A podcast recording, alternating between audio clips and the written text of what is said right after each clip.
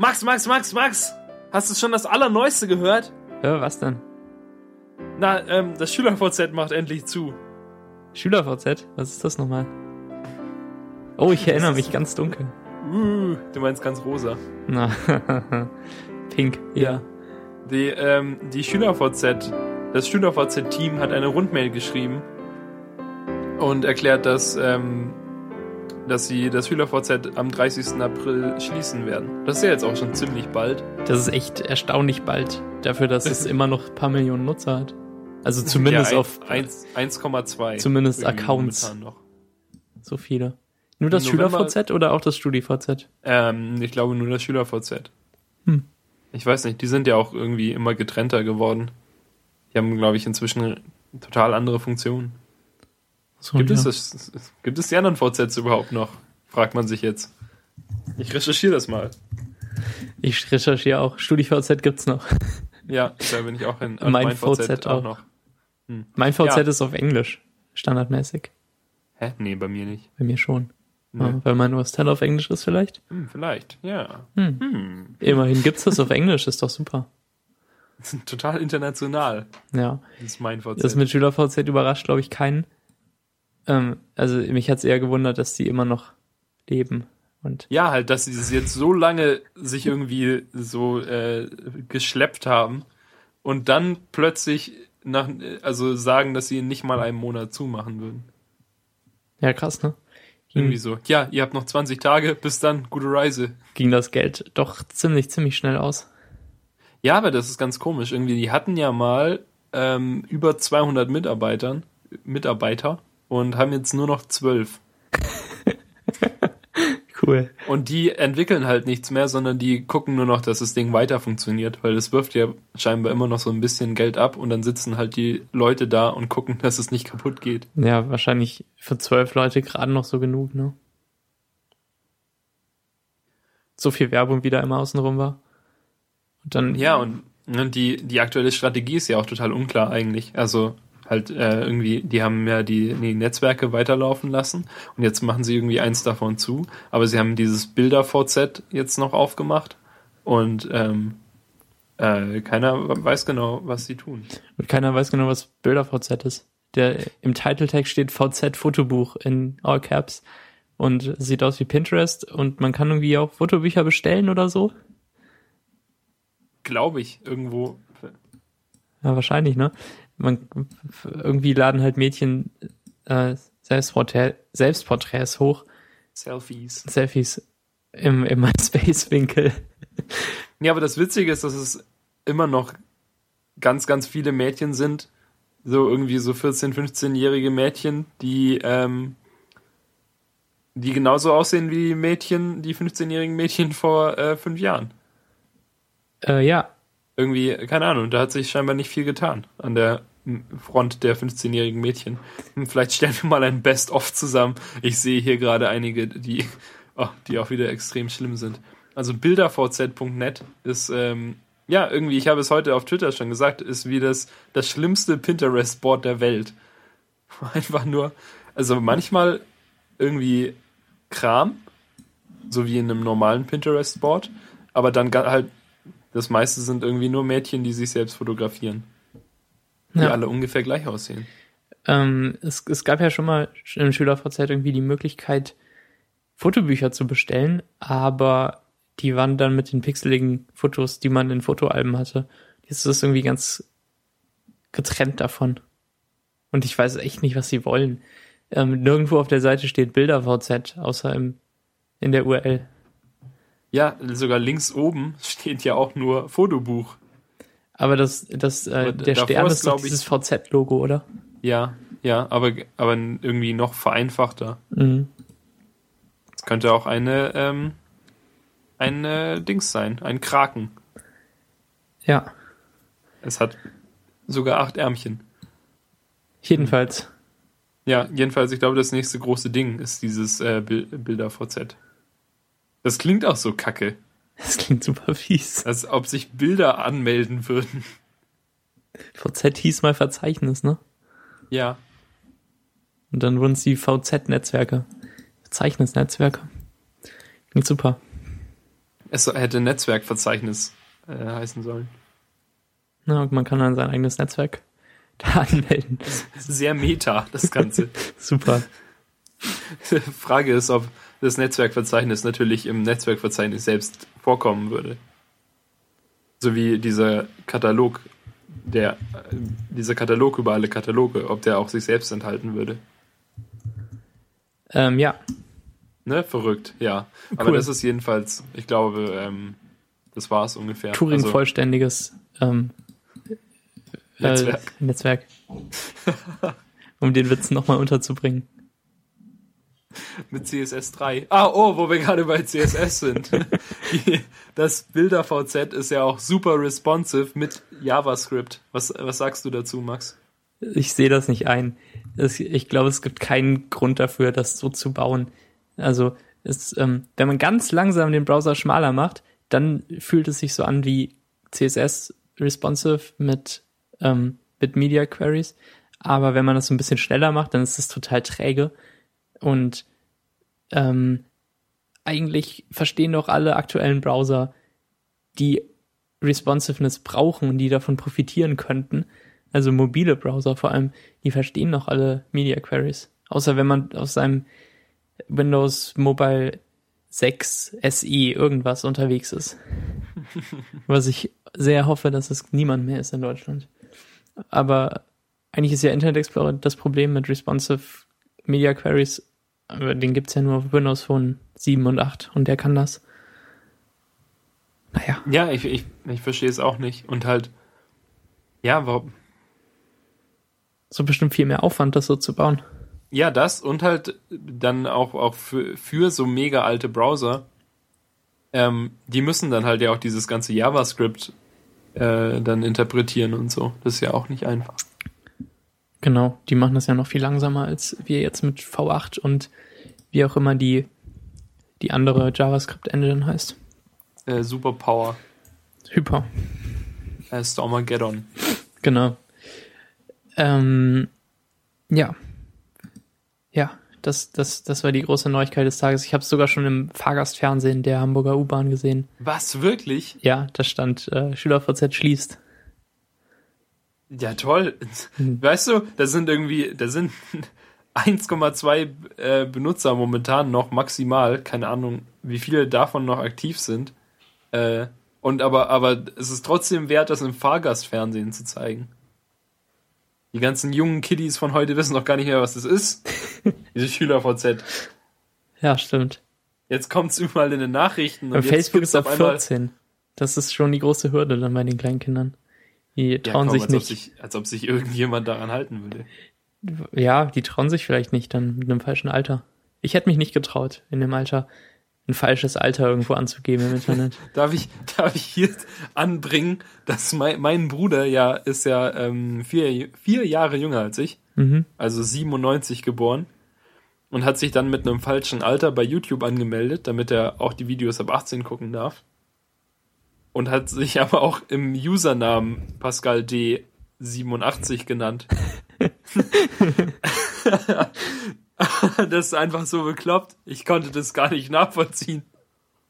Ich, er er hatte das nur irgendwo verlinkt, keine Ahnung, und dann habe ich das gesehen und dann äh, musste ich darüber lachen, dass er, ähm, dass er sich so genannt hat. Weil er hätte sich ja einfach trotzdem ähm, Pascal D 97 oder irgendwie anders nennen können. Statt, statt, weißt du, dass er die, als ob die YouTube-Leute da durch jeden Account durchgehen würden und dann sehen sie, oh, da hat sich jemand angemeldet, der ist, ähm, der ist 25, das ist ja, das ist ja komisch, da müssen wir mal recherchieren. Und dann sehen sie, ach nee, alles okay. In seinem Benutzernamen ist auch die Jahreszahl hinterlegt, das muss echt sein. Ja, Das fand ich, ähm, ist einfach seltsam. Ja. Ja. Ähm, was sich bei uns geändert hat im Podcast in, in den letzten paar Wochen ist, dass wir jetzt nicht mehr die Episoden auf meinem lustigen Webhoster liegen haben, sondern auf AWS. Und ähm, der Grund dafür ist schlicht, dass mir mein Webspace ausging. Ich hatte nur ein Gigabyte und ich, ich wusste nicht, dass das so ist. Und ich habe mich auch total gewundert, dass ich plötzlich nichts Neues mehr hochladen konnte, bis mir dann einfiel, oh, hm, der Konferenz 2.8 Ordner ist ja schon 940 Megabyte groß. Hm, hm. Und ich hatte noch ein paar andere Sachen da liegen. Dann habe ich mich spontan dazu entschieden, das Ganze umzuziehen. Habe irgendwie erst eine Episode gelöscht, die sowieso falsch exportiert worden war und viel zu groß war und konnte dann noch die neue veröffentlichen und ähm, jetzt habe ich nach und nach alles umgezogen auf S3. Und ich muss sagen, es kostet mich schon 33 Dollar Cent diesen Monat. Großartig, ne? Wir sind schon durch das gratis Traffic Limit durch und bezahlen jetzt für unseren Traffic. Und ähm, jeder, der das hört, kostet mich irgendwie. Hm, wie viel eigentlich? Ein bisschen Geld. Keine Ahnung. Kommt also so, groß die Folge ist. so ein Hundertstel Cent ungefähr, würde ich mal schätzen, dass einer kostet. Ähm, und mit der letzten Folge haben wir natürlich den Rahmen auch total gesprengt mit 108 Minuten und über 50 Megabyte. Und ähm, da kamen jetzt innerhalb von sechs Tagen schon so 17 Gigabyte Traffic zusammen. Bisschen mehr sogar. Und also wie, wie viele Hörer sind das? weiß ich nicht, wie man das in Hörer umrechnen kann. Wenn man einfach die, die ähm, 17.000 durch 50 teilt, dann hat man 340. Downloads. Das sind dann wirklich völlig. vollständige Downloads. Und ähm, vorher war die Möglichkeit, die wir genutzt haben, um das zu messen, die Logfiles von meinem Server.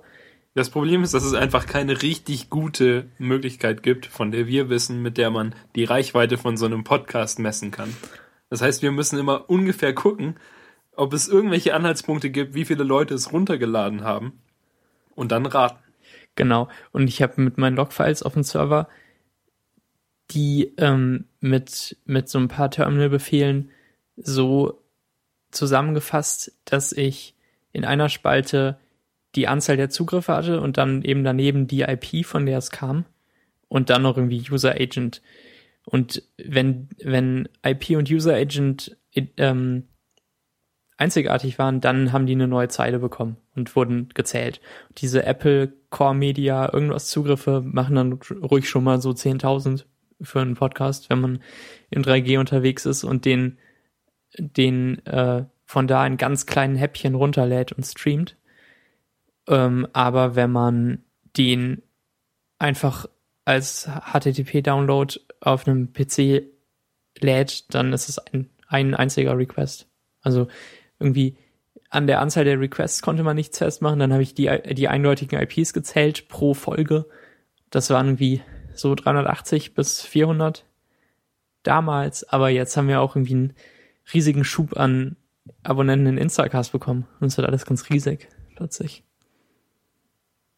Aber ist doch schön. Ja, finde also, ich gut. Ich, ich ja. zahle gern 33 Cent für eine. Es wird ja noch mehr. Ähm, jedenfalls haben wir jetzt 120 Abonnenten in Instacast, was nur ein einziger Podcast-Client ist. Und es gibt ja noch einige mehr, die auch rege benutzt werden. Und es gibt noch iTunes selbst. Wer weiß, wer da alles da ist. Das ist ja. total verrückt eigentlich. Ja, wir bedanken uns jedenfalls bei euch die ihr diesen Podcast hört. Ich finde das eigentlich auch schon beeindruckend, dass, ähm, dass 340 Leute sich 108 Minuten komplett zumindest mal laden. Ich, wer weiß, wie viel davon angehört wurde. Laden, dann bemerken, verärgert bemerken, dass sie es geladen haben und es dann löschen. Hm. Ja. Gemacht. Hm. Aber irgendwie schon relativ cool dass, dass sich das so auf diesen Zahlen stabilisiert. Und wenn man sich schön rechnen will, kann man bestimmt auch sagen, dass es über 500 sind. Oder so. Ja, weil viele Leute hören das ja irgendwie in einem Stadion zu zehnt. Ja. Was ist denn, wenn, wenn einer das sich lädt und per Dropbox shared? Ja, oder illegal, vielleicht in Pirate Bay. Ja hey, wir könnten einen Torrent anbieten für die ersten 20 Folgen oder so. Dann kann man die sich darüber runterladen. Tatsächlich. Wäre das nicht super? Oh Mann. Können wir ich glaube, machen. Ich, ich glaube, wir sind durch. Beenden ähm, wir den Podcast für heute. Ich habe nur eine Frage so in die Runde, falls irgendjemand unserer Hörer weiß, wie man noch sich S3-Statistiken anschauen kann. Denn S3 macht nicht so ein Logfile pro Tag oder sogar pro Monat, wie mein alter Webhoster. Die machen ungefähr eins pro vier Minuten. Und ich habe da jetzt schon über 4000 Logfiles in einem Ordner in meinem Bucket seit, seit irgendwie drei Wochen oder so. Das ist mir ein bisschen zu viel. Die, die will ich noch nicht mal alle laden, um irgendwelche Befehle darauf auszuführen, um die erst zu konkatenieren und dann zu analysieren. Und ähm, das einzige S3-Statistik-Tool, was ich irgendwo gefunden habe, will auch irgendwie 10 Dollar im Monat haben. Hab ich keine Lust drauf erstmal. Und so wichtig sind mir Statistiken dann auch nicht. Aber falls irgendjemand eine ganz einfache Methode kennt, was damit anfangen zu können, wo man nicht die ganzen Dateien erstmal lokal laden muss, dann wäre ich sehr dankbar über Tipps. Ja, schreibt sie an Konferenz 2.8 oder an Max Friedrich auf Twitter. Ja, ich bin Max. Hallo, Der andere Max. ist Daniel. Ach, spielen wir jetzt die Musik ein. Hm, ich glaube, die, ich glaub, die lief gerade schon, die Musik, als wir uns, als wir die Hörer nicht begrüßt haben. Okay. ähm, was sagt dir Emmet? Bis, bis vor ein paar Tagen hat mir das nichts gesagt, aber ich kannte den alten Namen des Projekts. Oh, der alte Name? Meinst du Zen Coding? Genau, du hast gefragt, wie, wie heißt nochmal das Ding, wo man so ganz wenig schreibt und dann kommt HTML raus? Nee, ich habe, wo man CSS-Selektoren schreibt und dann kommt HTML rausgeschrieben. Ganz retarded bin ich ja zum Glück noch nicht. Ja, stimmt. Wie heißt nochmal das Dings mit den Dings und dann kommt hi- hinten HTML. Zack, fertig. Aber Zen-Coding gibt's echt schon, solange ich denken kann. Das habe ich schon, als ich im Auslandshalbjahr in Kanada war, glaube ich, irgendwo gesehen. Und hatte Ja, ich glaube, du hast mir auch von Zen Nutzen Coding davon. erzählt und ich habe dann das Notepad Plugin dafür runtergeladen. Genau. Wir waren Ein- nämlich auf Notepad noch früher. Du auch? Ja, so 2008. Ja, okay. Ja, bevor, vor deinem Mac dann. Genau. Okay. Ja, Notepad der beste Editor, den es gibt für, für Windows, vermutlich. Also, Stand 2008. Äh, Ich glaube ja, immer noch. Also vor ja, allem von so freien, wahrscheinlich nicht viel freie. Software.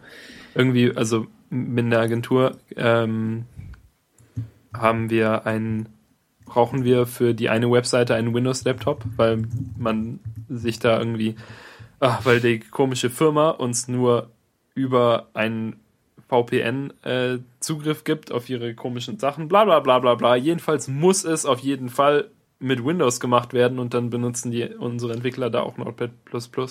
Es gibt auch so Bleibtext für Windows, fällt mir gerade ein. Hm, Ja, ist das gut? Da kommt der her. Der ist, ist doch eigentlich auf Windows und Linux zu Hause, oder? Kann man das so sagen? Also, dass, dass, dass es ihn auf dem Mac gibt, ist, glaube ich, nicht das erste, was die gemacht haben. Ganz am Anfang nur unter Windows. Steht auf Wikipedia. Aber es funktioniert unheimlich gut unter Mac. Ja, ähm, ich finde, es funktioniert okay. Also es ist so okay nativ. Und ähm, Nee, klar, es ist, also richtig nativ ist es nicht, aber es ist nicht diese schlechte Art von nativ, die nicht funktioniert, sondern es ist trotzdem snappy und schnell. ja, ja, das so. stimmt. Der ist auf jeden Fall total schnell. Und Ja, klar. Ich meine, es, es sieht nicht aus wie der Rest von, äh, von Mac, äh, von OS X, aber es sieht auch nicht schlecht aus. nö, es geht Also- mir aber auch nicht nur ums Aussehen, sondern ähm, um so ein paar Verhaltensweisen im, im Editor und dann irgendwie das mit den Settings und so. Das, ähm, Ja, die Settings sind ein bisschen nerdy, aber ich finde das okay, weil es ein Texteditor ist, dass man alles als Textdings einstellen kann.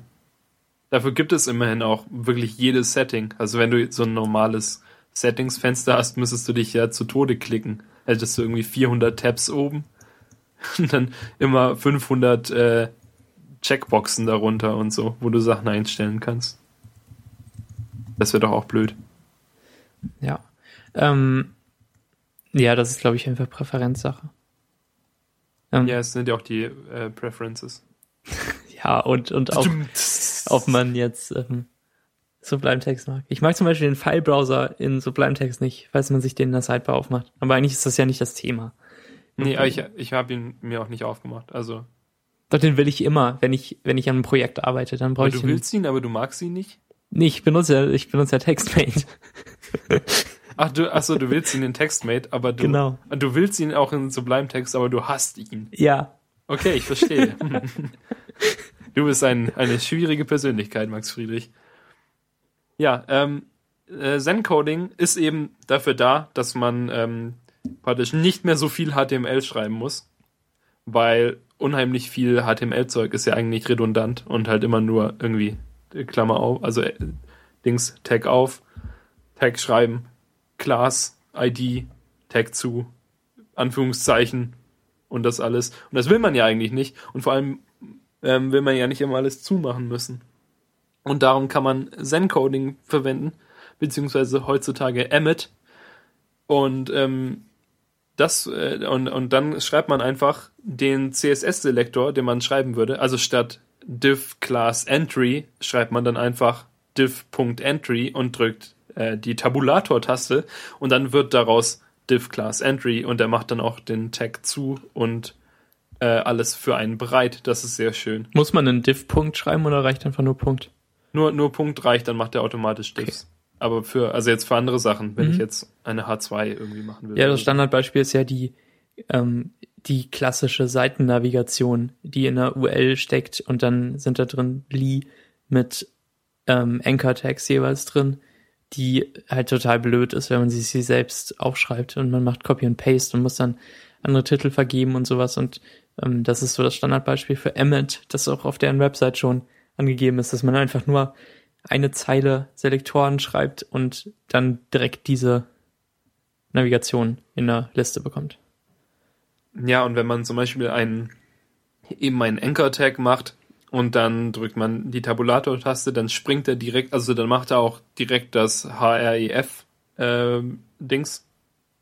Mhm. und ähm, äh, setzt den und macht auch die, die Anführungszeichen und setzt den Cursor dann direkt in die Anführungszeichen. Dann kann man da sofort praktisch äh, das Ziel des Links hinschreiben und wenn man dann nochmal Tab drückt, dann fügt er keinen Tabulator ein, sondern springt zwischen die zwischen den Anfang und das Ende der Anchor Tags und dann kann man da den Namen des Links oder halt den, den Inhalt des Links äh, eintragen. Das ist sehr praktisch.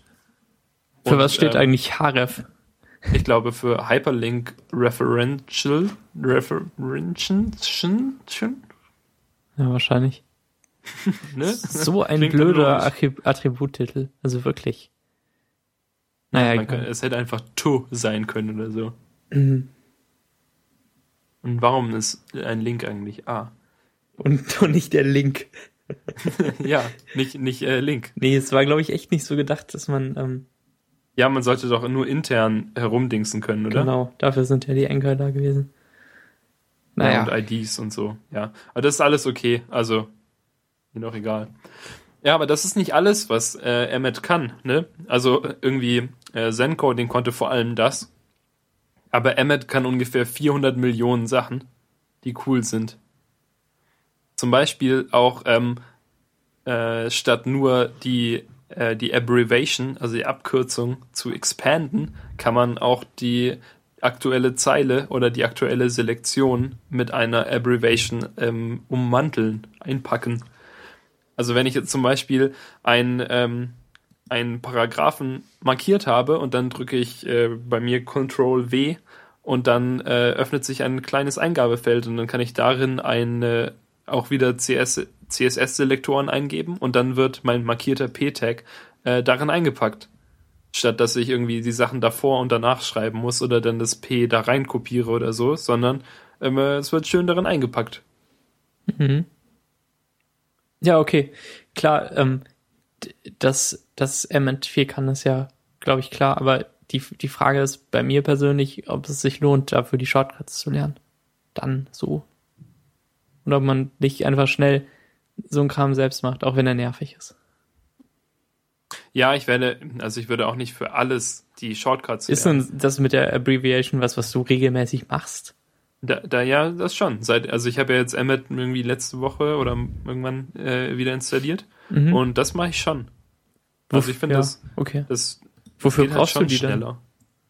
denn? Wann benutzt du jeweils die, äh, jemals so ein so ein Tag? Was, hä? Hä? Ja, vielleicht habe ich das jetzt falsch verstanden. Ich dachte, es ging um den Abbreviation HTML-Tag.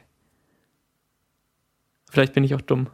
Nee, die Abbreviation ist, heißt einfach die Abkürzung. Das heißt also, so nennt Emmet die äh, CSS-Selektoren, die man eingibt. Ach so, okay. Ah, okay, verstanden. Ich dachte, Also es geht um die- diesen Abro-Tag, Nein, mit dem man nein. Dinge erklärt. Nein, wenn man eine Abbreviation eingibt und dann Tab drückt, dann wird es zu der langen HTML-Form. Okay, jetzt Das bin ich auch. Sorry. Jetzt kannst du vielleicht nachvollziehen. Ja, nee, ich habe nicht, nicht das obskurste Feature von allen gerade vorgestellt. Ja. Ja, aber Emmet hat halt nicht nur, also macht nicht nur so Abbreviation-Krams, sondern zum Beispiel auch, ähm, wenn man ein, ein Bild, also richtig ist es ja im HTML immer, wenn man ein Bild irgendwo einfügt, auch die äh, Größe des Bildes mit anzugeben, damit die Bilder ähm, richtig geladen werden. Oder Mhm. halt auch, auch während sie geladen werden, dass schon der Platz für die Bilder freigehalten wird, damit nicht, sobald das Bild anfängt zu laden und der Browser weiß, wie groß es mal sein wird, die Sachen alle wild durch die Gegend springen. Und ähm, Emmet hat eben dieses Update Image Size Kürzel, das dann hingeht und guckt, wie groß das Bild ist und dann sagt, ähm, oder und dann halt die, die Größe, die angegebene Größe entsprechend aktualisiert. Also das ist halt, ich weiß nicht, ob man das so oft braucht, aber es ist eigentlich cool, dass es, dass sie sich überlegt haben, sowas einzubauen.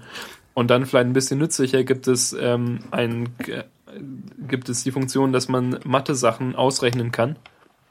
Dass wenn man sich irgendwie kompliziert überlegt, wie groß irgendein Diff sein muss oder irgendeine ein Element, dass man dann die Sachen einfach direkt intern ausrechnen kann und dann mit äh, Umschalt Command Y die Sachen direkt ausrechnet und direkt das Ergebnis bekommt, äh, das man, nachdem man gesucht hat.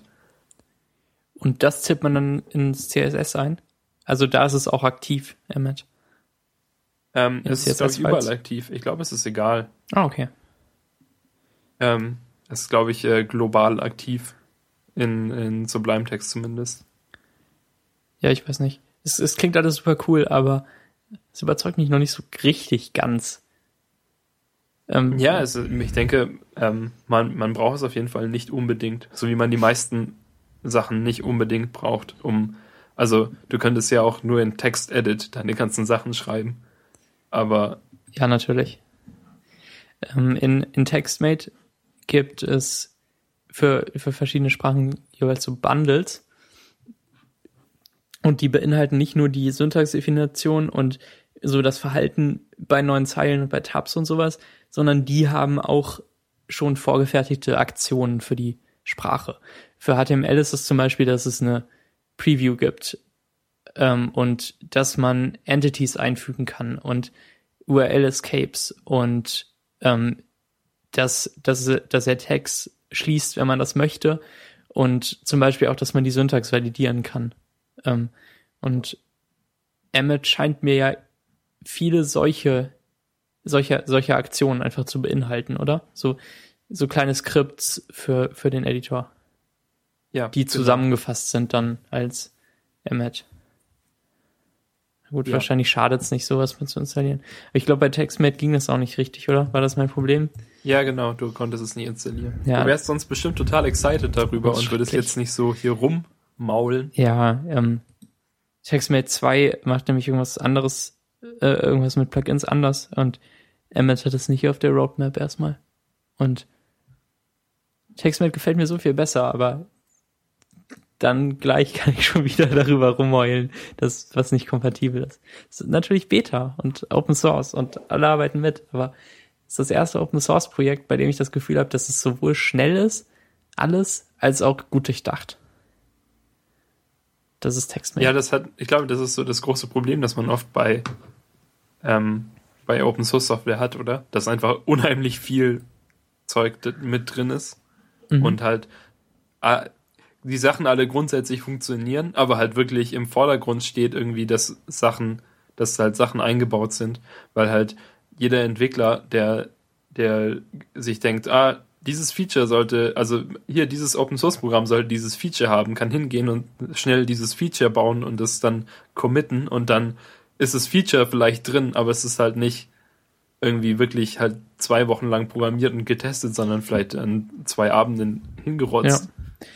Möglicherweise. Es gibt bestimmt auch andere Beispiele, aber ich weiß nicht, wie das Verhältnis so zum, äh, zu Linux dabei ist. Weil viele der Open Source Projekte, die auf Linux angefangen haben, also Firefox zum Beispiel, haben für mich den Eindruck, dass es dann so endet. Wohingegen TextMate ja erst, äh, TextMate 2 wurde als Alpha veröffentlicht noch vom Entwickler selbst und dann hatte er keine Lust mehr und wollte sich anderen Sachen widmen und hat das Ganze Open Source gemacht und hilft jetzt aber auch noch mit auf GitHub. Und das, das Ganze ist dann also doch irgendwie noch so ein bisschen unter seiner Anleitung und Aufsicht. Aber natürlich sind auch Entwickler auf OS X dabei, die vielleicht ganz, ganz guten Geschmack haben, um jetzt äh, nochmal alle zu offenden. Du warst Entwickler mit gutem Geschmack. Sowas? Also vielleicht eher als, als die auf Linux. ja, ne? Du bist so gemein. Aber wahrscheinlich hast du recht. Ähm, und ähm, die, die ersten Commits bei TextMate 2 seit es Open Source ist, was jetzt auch schon mehr als ein Jahr lang her ist, die waren einfach nur Bugfixes und Fixes für kleine Sachen, die noch nicht so gut klappen in der Alpha. Und dann wurden die Leute sichtlich ver vertrauter mit der Codebase und haben auch ein paar neue Sachen eingefügt, aber ich hatte bisher noch nicht den Eindruck, dass da Teams im Alleingang irgendwelchen Scheiß mitmachen, den eigentlich keiner haben möchte. Und ähm, das, das Ganze stand zwischendurch nochmal so drei Monate still, aber jetzt kommen wieder wöchentlich Nightly Builds rein. Und Bekommst du die dann auch? Also erfährst du davon in, innerhalb von TextMate? ja. Und äh, die die bietet er mir dann an und zeigt, was sich geändert hat. Und das sind immer so kleine, nette Sachen, die dazukommen. Und ähm, ja. Und TextMate ist gratis. Ja. Hm, also angucken kann ich es mir auf jeden Fall mal. Kann man ähm, Sachen dunkel machen? Ähm, ja. Okay.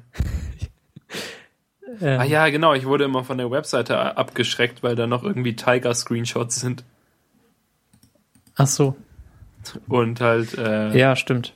die Website ist halt nicht so sexy, ne? Aber das ist wahrscheinlich auch noch das alte TextMate. Genau. Und TextMate 2 war auch ewig angekündigt und man hatte den Eindruck, dass es vielleicht doch niemals erscheinen wird. Aber dann kam doch die Alpha und jetzt ist es eben Open Source und es sieht nicht, nicht total veraltet aus. Aber ich mag auch den äh, Standard-Skin eigentlich ganz gerne. Der ist so ähm, auf weiß, viel blau und, und rot und grün. Also eher kräftige Farben. Und ich mag auf weiß editieren auch ganz gern. So seit Xcode eigentlich. Naja. Das Schönste an TextWelt beim, äh, für mich ist, wie die, ähm, nein, nicht das Schönste, das ist völlig gelogen. Das Schönste ist, dass es mir nicht in den Weg kommt mit Semikolons und schließenden Tags und sowas. Ähm, die, die zeigt ja zwar auch schon an, bevor du sie getippt hast, aber wenn du sie dann nochmal tippst, ähm, macht er ja halt genau das, was, was du möchtest. Und wenn, ähm, auch wenn man einen HTML-Tag öffnet und dann, ähm, dann, dann, dann, dann schließt er sich automatisch dahinter und man nimmt zum Beispiel die schließende spitze Klammer vom öffnenden Tag weg und weil man sich vertan hat oder so und dann äh, schreibt man sie wieder hinterher da hatte ich bei anderen Editoren oft, dass er dann noch einen schließenden Tag dazwischen gepackt hat, weil er es einfach nicht verstanden hat. Das macht TextMate nicht. Das ist ganz cool. Wenn man in HTML ein, ein, ein äh, JS-File reinzieht, dann bindet er es direkt ein als Script-Tag mit relativem Pfad und so. Wenn man ein Bild reinzieht, kommt auch kommen die, die, ähm, die Höhe und Breite in Pixeln auch direkt dazu. Es sind einfach viele ganz angenehme kleine Features, die, die man vielleicht nicht erwarten würde, aber die, die mich dann auf jeden Fall ziemlich freuen. Ich habe jetzt ein bisschen an der neuen Website für meinen Vater gebaut, die irgendwie dann auf Anchor basieren wird, sobald ich da Zeit für habe. Bisher ist sie nur ein, ein äh, Mockup und ich bin schneller, das in HTML zu bauen als in Photoshop. Das ist halt Was auch daran irgendwie- liegt, dass du dann erst Photoshop runterladen müsstest. Ja, das ist vielleicht, vielleicht schlimm an Entwicklern, aber ich finde es okay, dass ich das eigentlich ganz okay direkt mockuppen kann. wenn ich nicht auch CSS verlernt hätte. Und ähm, ich habe so lange nichts im Web gemacht. Also wirklich, ich habe Daniel vs. Max.de gebaut und das ist ja schon schrecklich im Code. Äh, das, das ist nicht responsive und ich habe es nicht hingekriegt, das so zu machen. Und ähm, davor habe ich mein maxfriedrich.de Theme gebaut. Wie alt ist das jetzt auch schon? Über ein Jahr? Nee, Ja, noch nicht so alt, dazwischen oder? hast du noch Ni- Nixie gebaut, oder? Ja, stimmt, aber ist ja auch total einfach, was die da hat. Es ist alles der gleiche Block mit Header oben und Content darunter und Footer darunter. Und Ja. sobald das irgendwie mal irgendwas mit Floats zu tun hat und Boxen nebeneinander, irre. Ich kann, ich kann mit Stolz sagen, ich habe nach jetzt nur sechs Jahren Webdesign inzwischen tatsächlich beinahe verstanden, was Floats tun. Aber trotzdem ist es immer noch, Flo- Floats ist so 3% wissen, was passiert, 40% völlige Überraschung und der Rest ist äh, dann äh, Trial and Error. Genau, und Dass man einfach eingibt, okay, hm, ich will, dass diese beiden Elemente nebeneinander stehen. Äh, float left. N nein. Float right. oh nein, oh nein. Display vielleicht Inline vergessen oder so ist dann die Lösung, die man hat. Und Position Ja, Relative. Ja, und dann erstmal alle Elemente in 20 Kilometer Umgebung auf Clearfix stellen. Also auf Clear Both stellen, damit nicht alles wild durch die Aber Gegend Clear fliegt. Both reicht ja nicht. Man muss ja noch die Clearfix-Klasse benutzen. Und lustigerweise habe ich bei mir gemerkt, dass so Standard-Snippets Snippets für Clearfix, die dann sowohl Clearfix Pseudoclass After haben, als auch irgendwie noch zwei andere äh, Selektoren, die irgendwas mit dem Clearfix zu tun haben. Wenn man die alle drin stehen hat, dann funktioniert der Clearfix gar nicht mehr. Wenn ich nur den Clearfix Pseudo After habe, dann funktioniert das. Und ich verstehe hab auch den Clearfix ich- nicht. Ich weiß gar nicht, was der macht. Das ist Ich habe das, was. Martin äh, da auf, auf äh, The Amazing Web gepostet hat als Clearfix. Moment, wo ist denn das? Content. Input Button. Da, Clearfix. Das macht irgendwie ein zusätzliches Element. Also praktisch, normalerweise, also, also früher, zu meiner Zeit, machte man ja noch immer BR-Style Clear Both. Also halt ein, ein Break mit dem Style äh, Clear Both. Aber in diesem Fall ähm, mach, macht man ja praktisch, also die, das Element, in dem Sachen drin sind, die floaten, ähm, dem weist man noch die Klasse Clearfix zu. Und dann ist das CSS-Snippet, das hinter dieses Clearfix-Ding noch eben unsich also Content eingefügt wird, der halt eigentlich leer ist und dass dann dieser Content das Display Table hat, was auch genau das macht und äh, das wird auf Clear Both ge gesetzt. Ne? Ich glaube, es gibt nichts Besseres als Code in einem Audio-Podcast zu besprechen. Mein Clearfix ist Content in Punkt, in Anführungszeichen, dann Display Block, Clear Both, Visibility Hidden, Line Height 0, Height 0. Ich verstehe nicht, was das macht.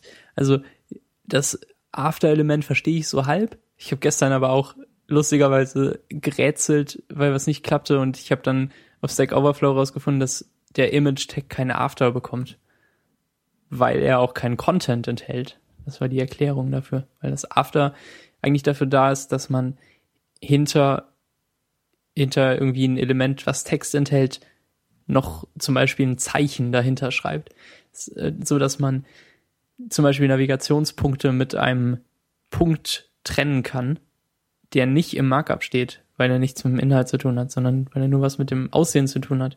Dann steht das im CSS und man kann das total semantisch cool trennen und dafür ist ähm, das Content-Attribut da. Heißt das überhaupt Attribut, was im Selektor steht? Kann doch die Ja. Sprache nicht mehr. Doch, ich glaube. Aber heißt Attribut heißt es doch auch im HTML. Die, die Source von einem Image ist auch ein Attribut. Egal. Wieso? Aber es ist doch der CSS-Selektor und dann hat der das Element hat dann Attribute. Ja, wahrscheinlich. CSS-Attribute. Ja, doch, du hast recht. Im Style-Attribut stehen also Attribute. naja. Oh, HTML. So lustig, dass, dass sich irgendwelche Wissenschaftler sich das ausgedacht haben, um so ein paar wissenschaftliche Artikel zu veröffentlichen und jetzt jetzt machen wir Ja, den und, ganzen und ab Kram da damit. geriet es einfach außer Kontrolle. Und zwar total. Wenn man sich das, also wirklich, wenn man sich das so vor Augen hält, ist es eigentlich ja völlig absurd, wenn, wenn du da in der Zeit zurückreisen würdest und dann den komischen Leuten, die, weißt du, das wirklich komisch ist doch, warum sich die Leute, diese Wissenschaftler nicht Markdown ausgedacht haben, statt HTML. Weil eigentlich hätten doch die Wissenschaftler alle nur Markdown gebraucht. Die wären doch so glücklich gewesen, wenn wir jetzt in der Zeit zurückreisen und den Markdown zeigen, dann drehen die doch durch. Ja, wahrscheinlich hast du recht. Ich suche gerade mal auf Wikipedia, wann sich die Leute eigentlich LaTeX ausgedacht haben. Also Tech wurde zum ersten Mal 1978 released, vor 35 Jahren. Und HTML. Hm. Ich überfliege das mal. Anfang der 60er, oder? Nee, später. Das, das erste Datum, was äh, im HTML-Artikel genannt wird, ist 1980. Und da hat es nur einer vorgeschlagen. Und 89 hat einer irgendeine Memo geschrieben. Und 95 gab es den ersten Standard, HTML 2.0. Der erste Standard war HTML 2.0. Ja. Egal. Oh, HTML. ja, es ist echt schockierend. Und dann eben dieses Href. Und beim, ähm, beim Image, ja, Moment, ich dachte an das Internet, nicht an HTML. Ja. Okay, ich bin dumm. Ja. bei Image hat man Source und bei, beim Link-Tag hat man auch rel und href und ähm, das muss man auswendig lernen, weil es einfach nichts zu verstehen gibt, oder? Ähm, nee, ich kopiere es einfach immer aus meinen alten Sachen wieder raus. Ja. Also wirklich, ich. Es ist kein Scherz. Ich kann das einfach nicht. Wer, wer soll sich das denn bitte merken? Ich merke mir doch nicht hier blödes. Äh, Ich, ich, ich weiß inzwischen, dass der HTML5 Doctype super einfach ist, weil er nur Ausrufezeichen Doctype in Großbuchstaben und dann HTML ist. Aber das Und weißt du auch noch gar nicht so lang, ne? Nee, aber ich, Hast du mich nicht Ich mal dafür angemeckert, dass meiner nur so aussah? Ja, ich, ich war verwirrt. Das war ich nicht gewohnt, Entschuldigung. Ähm, ja, äh, und ich weiß es inzwischen ungefähr, aber ich gucke trotzdem immer nach, ob ich es jetzt richtig gemacht habe, weil es äh, trotzdem noch so komisch ist. Ja, und dann dieses komische, wenn man Style Sheets äh, einbindet, Link ref und dann äh, Sachen. Irgendwie noch Media und äh, REL und Type, Text, Schrägstrich CSS. Das ist auch ganz komisch. Ja. Das ist alles. Äh, das Ich mein, ist was denn sonst? Was sollte dein Style Sheet sonst für ein Type haben? Das glaube ich irgendwie immer noch benötigt, oder? Du, du meinst äh, diese, wie dieses Problem, das du hattest mit PHP, dass man immer, dass die WordPress-Leute alle immer ähm, Fragezeichen PHP statt einfach nur das Fragezeichen schreiben, um den PHP-Block anzufangen. Ja. Weil was sollte man denn bitte meinen außer PHP in WordPress? Hallo? In der Datei, Was- die .php heißt. Was könnte es denn sein? Gibt es überhaupt irgendwelche Programmiersprachen, die das auch benutzen? Die irgendwie, Fragezeichen, keine Ahnung, obskure Programmiersprache sind? Fragezeichen Basic? ähm, jedenfalls, seit, ähm, ich, ich habe ja CSS verlernt und musste neu anfangen, dann dachte ich mir, warum nicht gleich mal so einen coolen Preprozessor benutzen? Habe hab ich dich nicht dazu gezwungen, Ich glaube schon. gedrängt? Aber ich wusste auch nicht, warum ich das machen soll, weil ich immer ganz okay zurechtkam. Und meine Style-Sheets sahen natürlich auch super scheiße aus. Ähm, die, die ersten paar Styles, die man reinschreibt, sind ganz schön organisiert und in der richtigen Reihenfolge. Und, Und, dann, dann, schiebt man sie irgendwie zwischen, zwischendurch immer mal wieder hin, weil Genau. man denkt, okay, äh, ungefähr hier. Hm. dann fängt man halt irgendwie erst mit den Boxen an, schreibt ähm, Text-Styles darunter, also irgendwie H1, H2, P und A. Die kommen dann wieder runter und dann ist man wieder oben in den Boxen und dann braucht man für den einen H1 was anderes und dann dann geht's schon den Bach runter und alles wird total fies und äh, dann ändert man vielleicht nochmal den Namen von einem Element in, in HTML und dann ist eigentlich schon alles verloren. Und wahrscheinlich liegen in allen meinen Style-Sheets, die ich irgendwo benutze, völlig unbenutzte Styles noch rum, die ich einfach nicht entfernt habe, weil ich es nicht gemerkt habe. Ähm, dann habe ich mir die, die Website von SCSS und SAS angeschaut, weil ich auch erst den Unterschied nicht wusste. Der Unterschied ist ganz einfach, dass SAS das gleiche ist wie SCSS, nur ohne Klammern und ohne Semikolons. Also es sieht ungefähr so wie Python-Code aus. Nur, äh, nur eben, dass man CSS schreibt darin. Aber SCSS ist beliebter als SAS. Warum auch immer. Also Ich glaube halt, weil die Umstellung leichter ist. sie haben sich erst SAS ausgedacht und dann haben sie zurückgerudert. Also irgendwie sich dann doch so en- entschieden, dass SCSS das, äh, das Hauptprodukt ist oder das beliebtere oder wie auch immer.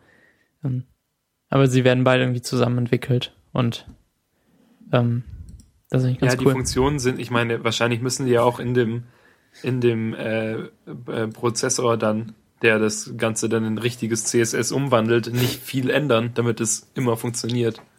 Ja, also halt stimmt. sowohl mit als auch ohne Semikolons und so. Mhm. Und der, der Hauptvorteil von solchen Pre-Processors ist, dass man seine Styles ein bisschen organisierter schreibt und sich nicht so viel wiederholen muss. Ja, man kann sie halt verschachteln. Genau. Und ähm, dann gibt's halt noch so ein paar kleine Zusatzfunktionen. Also man kann zum Beispiel den Body-Style aufmachen, dann seine Font-Family sagen und äh, sowas. Und anstatt den, ähm, den, den Style dann mit, mit einer geschweiften Klammer wieder zu schließen, kann man auch einfach in dem Style drin seinen Header-Style zum Beispiel anfangen. Also dann tippt man Header, Leerzeichen, geschweifte Klammer auf und dann eingerückt die Styles davon. Und dann kann man in dem Style drin zum Beispiel mit seiner H1 anfangen und die dann nacheinander wieder schließen. Dann ähm, kann man sich sicher sein, dass man wirklich nur die H1 stylt, die im Header drin ist. Und äh, das ist, glaube ich, ganz cool. Ja, und trotzdem, wenn man dann irgendwie mal ähm, irgend, irgend, also praktisch, man hat, man hat dann ja ähm, die Möglichkeit, einfach die Struktur, die man im HTML hat, einfach im CSS genauso nachzubauen, auch mit der Reihenfolge her und so. Ja. Und ähm, da die Sachen zu definieren. Und das ist schön. Und wenn man dann irgendwie mal was ändern muss und irgendein ein äh, Ding seinen Namen verändert und dann nicht mehr, keine Ahnung, nicht mehr Content, sondern äh, Power Content heißt, dann äh, muss man das nur an einer Stelle im SCSS ändern, statt an äh, 100.000 Stellen im normalen CSS. Genau. Und wenn man das einrückt, dann wird das im übersetzten CSS kein Leerzeichen, sondern so ein, äh, eine eckige Klammer zu. Richtig? Das ist immer nur die direkten Kinder da ausgewählt werden. Nee, Hm, stimmt nee, gar nicht, nee, ne? Ich glaube nicht. Nee, aber manchmal irgendwie aber- doch, oder? Ja, du kannst es direkt reinschreiben. Also wenn du wenn du direkte ähm, diese eckigen Klammern reinschreibst, diese dreieckigen Klammern, dann ähm, macht er das. Also dann behält er sie bei. Aber so, ja, stimmt. Nicht. Dann habe ich jetzt einfach ein falsches Beispiel bei mir gesehen. Ich habe es nämlich irgendwie an der Stelle hier einmal gemacht. Naja. Also doch mit Leerzeichen. Aber ähm, bei mir stehen jetzt zum Beispiel an allen Selektoren vorher Body dran. Was ja kein Fehler ist, oder? Nee, Macht das das also, irgendwie langsamer? Ich habe jetzt Body, Header, ähm, Hash, Header Content, Image zum Beispiel.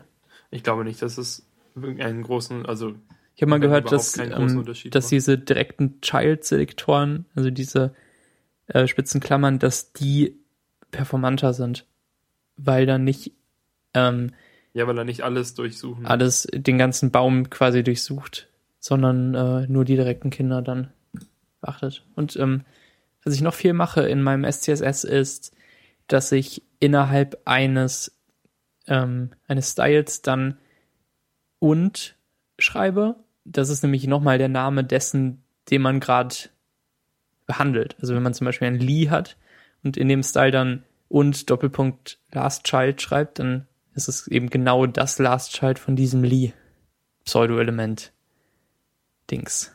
Oder ähm, Ja, beziehungsweise halt mit dem und, wenn man das und schreibt, dann wird kein, äh, kein Leerzeichen eingefügt in dem, in dem fertigen CSS. Also wenn du halt äh, UL machst und dann machst du in, in der Definition davon machst du noch LI, dann ist ein Leerzeichen dazwischen. Dann sind es alle LIs, die in einem UL drin sind. Und wenn du das, wenn du halt das und und dann den äh, einen Pseudo-Tag, ein, einen Pseudo-Selektor machst, dann ähm, wird halt kein Leerzeichen an dieser Stelle eingefügt, sondern er weiß, dass du das UL-Hover zum Beispiel meinst oder so.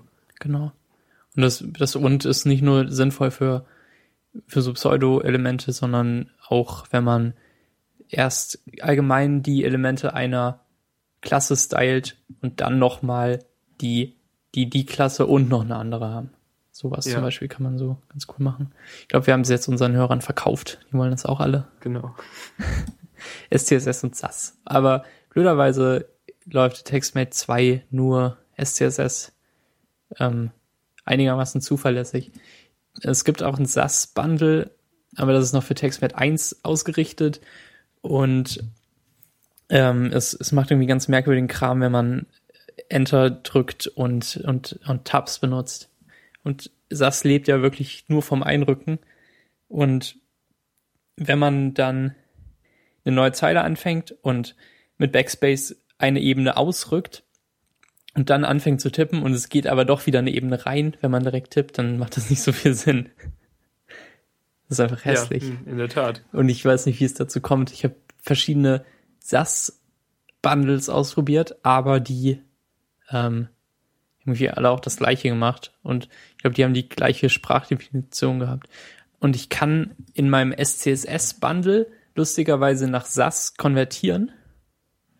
Aber wenn ich dann SAS schreibe, wird's nicht als richtig anerkannt. Ganz, ganz merkwürdig. Ähm, naja, jedenfalls. Ja, ich habe jetzt, das- ähm, ich habe jetzt vorgestern, gestern irgendwie, ähm, bin auf, also ich habe immer in SCSS geschrieben und bin jetzt auf SAS umgestiegen, weil Max mich gedrängt hat und gesagt hat, aber Daniel, warum benutzt du es nicht? Das ist doch bestimmt viel cooler. Und selbst benutzt er es nicht, weil es sein blöder Editor nicht unterstützt. Und ich schreibe trotzdem versehentlich überall ähm, Klammern und Semikolons rein. Und dann ist halt ähm, CodeKit, was ich benutze, damit, um das Ganze dann ähm, zu prozessen. Äh, CodeKit ist halt total vergebungslos bei sowas. Der gibt dann einfach eine, also speichert einfach eine leere CSS-Datei raus und wirft einen großen roten Error in dein Gesicht und sagt, nein, so nicht. Das Ja. kannst du ja wohl ganz, kannst du, kannst du ja vergessen hier.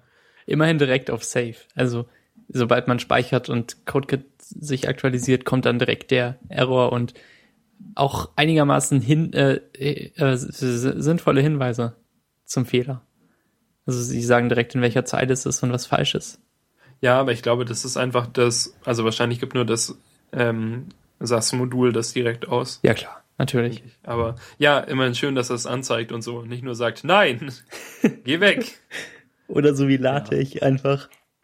Na egal. Das Ja, meistens, also ich habe CodeKit, Geschichte. ich habe CodeKit so eingestellt, dass er nicht bei jedem Error nach vorne springt und ähm, sondern einfach praktisch da bleibt, wo, wo es gerade ist und dann speichere ich halt immer ab und CodeKit hat ja eigentlich dieses automatische Reloading dabei, was total cool ist eigentlich, dass er halt ähm, aktualisierte CSS-Sachen mit JavaScript direkt in die Seite reinlädt und dass er, wenn er merkt, dass sich die, die Datei, also die, ähm, die HTML-Datei an sich, wenn die sich verändert, dass er es dann auch automatisch neu lädt und so. Und das ist alles schön und gut, aber das funktioniert einfach nicht, wenn man, ähm, wenn man, Dings, was benutzen wir? Ähm, wenn man Flask benutzt. Dann passiert einfach nichts. Hm. Ähm, weil er es halt wahrscheinlich nicht erkennt, weil er es ja irgendwie aus, weil Flask es aus mehreren Dateien zusammenbaut und so. Jedenfalls tut sich da nichts. Ähm, ja, und dann, also dann speichere ich meine fehlerhafte SAS-Datei ab mit einem Semikolon und dann lade, dann gehe ich in den Browser und lade da neu und dann habe ich kein CSS mehr und dann denke ich, ah, natürlich, und dann gehe ich zurück und lösche das blöde Semikolon, speichere wieder ab, gehe zurück, lade neu. Aber es wird schon besser. Ich, ich hoffe, ich bin nicht total dumm und kann mich schnell dran gewöhnen. Ja. Ähm, also bei mir springt CodeKit noch nach vorne, wenn, wenn ich einen Fehler mache. Das finde ich eigentlich ganz okay. Und Ich hatte nur, ich hatte ähm, irgendein JavaScript-Plugin ähm, für Lesetagebuch benutzt oder Mhm. irgendwas JavaScript-mäßiges. Oder, nee, ich glaube, ich habe was selber geschrieben. Und das hat, das hat keinen Fehler produziert, weil, also es waren zwei Scripts und das eine Script hat, ähm, hat eine Variable gesetzt, die das andere dann wieder, also eine globale Dings gesetzt, die das andere Script wieder benutzt hat. Aber CodeKit geht die Scripts einzeln durch und hat dann beim zweiten Script halt gesagt, Moment, hier wird irgendeine globale benutzt, die nicht vorher definiert wurde. Und immer wenn ich halt irgendwas abgespeichert habe, Ah, dann okay. ist halt immer CodeKit nach vorne gesprungen und hat wieder gesagt, halt, in diesem JavaScript stimmt irgendwas nicht. Und darum habe ich äh, gemacht, dass er mir das nicht mehr sagt, weil das total genervt hat. Ja, hast, hast wahrscheinlich recht. Ähm, Aber sonst, also wenn es, wenn es nur für CSS nach vorne springen würde, fände ich es nicht so blöd. okay. Also CodeKit ähm, immer wieder Empfehlung. Ich habe es noch gar nicht gekauft, aber ich habe noch, ich habe noch vier Tage in meinem Trial. Ich habe ich hab das Trial ähm, ablaufen lassen und dann habe ich mir gedacht, ähm, ja, ich kaufe es auf jeden Fall. Einfach damit ich nicht ähm, da, da, einfach, also ich finde es praktisch, weil es, weil man äh, schön mit Dropdowns alles einstellen kann und wo die Dateien hingespeichert werden sollen. Ja, und das vor allem nicht im Terminal zwischendurch dann. Genau, äh, dass man irgendwas 20 besitzen. Terminalfenster offen hat. Vor allem, ja, CodeKit kann halt alles. Also es kann ja nicht nur SCSS und SAS umwandeln oder so, sondern auch die Scripts verkleinern und so Bilder verkleinern und alles ähm, schön machen. Dabei bin ich gar kein Webdeveloper und ich will auch nie einer sein. Ich hasse das alles. Ich mag kein CSS. Das ist so ein Voodoo. Und ich, ich hatte jetzt gestern zum Beispiel so, so ein Header und ähm, da ist ein Logo drin, das ist links und ähm, daneben ist eine H1, die ist Display Inline einfach daneben. Und dann habe ich noch die Navigation, die floatet rechts. Und ungefähr bei jedem zweiten Reload in Chrome ist die Navigation einfach 20 Pixel tiefer. Das war's auch schon. Das ist meine Geschichte dazu. Ich glaube, du programmierst einfach unsauber. Natürlich, weil es dann beim nächsten Reload wieder klappt. Und weil es in Safari immer klappt. Ja, ist einfach, ja, irgendwas stimmt da halt nicht, Max. Ja, Also habe ich jetzt äh, rausgefunden gerade Oh, Nachdenken. ich hasse das Web. Alles ist schlimm. Ich will absolute Positionierung.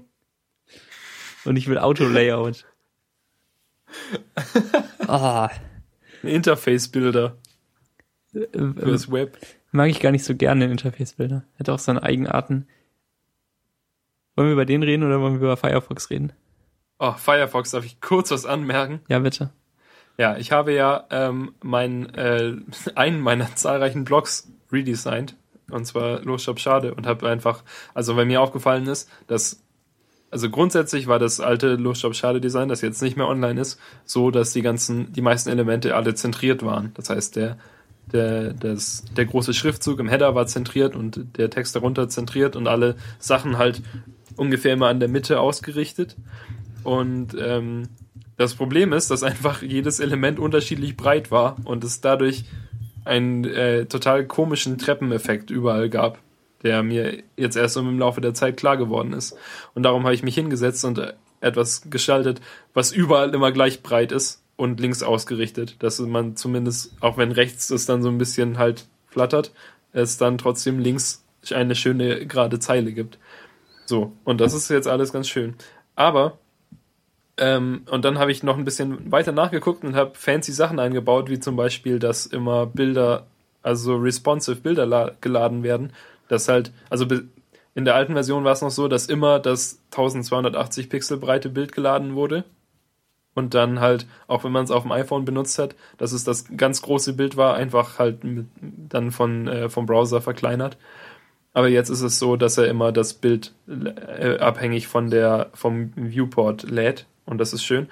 Und oben ist kein im, im Header der Schriftzug Los Stopp Schade in großen weißen äh, Fran Franchise-Buchstaben ist nicht mehr, ist kein Bild mehr, sondern jetzt tatsächlich die, äh, die Schrift als Franchise, als Webfont. Den habe ich schön eingebunden mit ähm, Hilfe von irgendwelchen Online-Tools und habe den irgendwie noch umwandeln lassen von äh, Font Squirrel, glaube ich. Moment, ich schreibe mir das mal auf. Font. Dann äh, verlinke ich euch das. So, Font Squirrel. Und ähm, habe es dadurch, und der kann halt äh, irgendwelche Fonts umwandeln in alle anderen äh, Webfontarten, die man so braucht. Weil je nach Browser wird ja irgendwie TTF unterstützt oder OTF oder WOFF oder WTF oder äh, irgendwas anderes.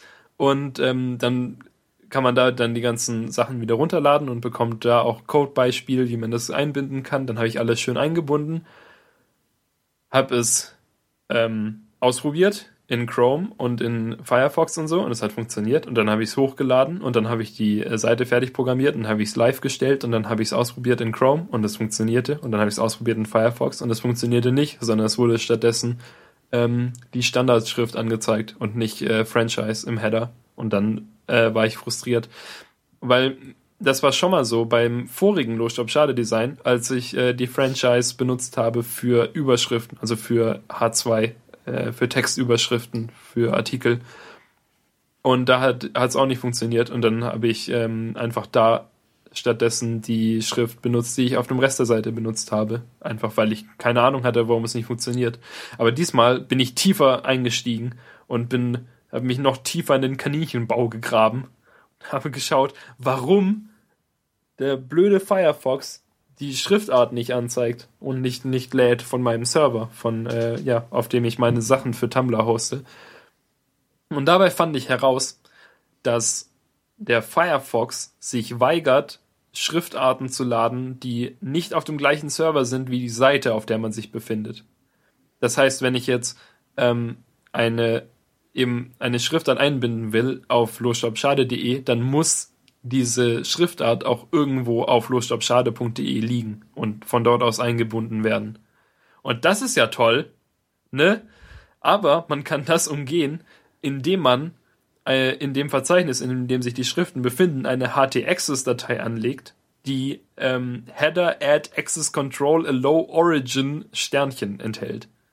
Einfach damit irgendwie von allen von allen Origins der Access auf die Dateien in dem Verzeichnis erlaubt werden. Und wenn man diese Datei, diese HT-Access-Datei dann äh, anlegt, dann funktioniert der Firefox. Und ansonsten nicht. Ansonsten weigert er sich einfach, fremde Schriften zu laden.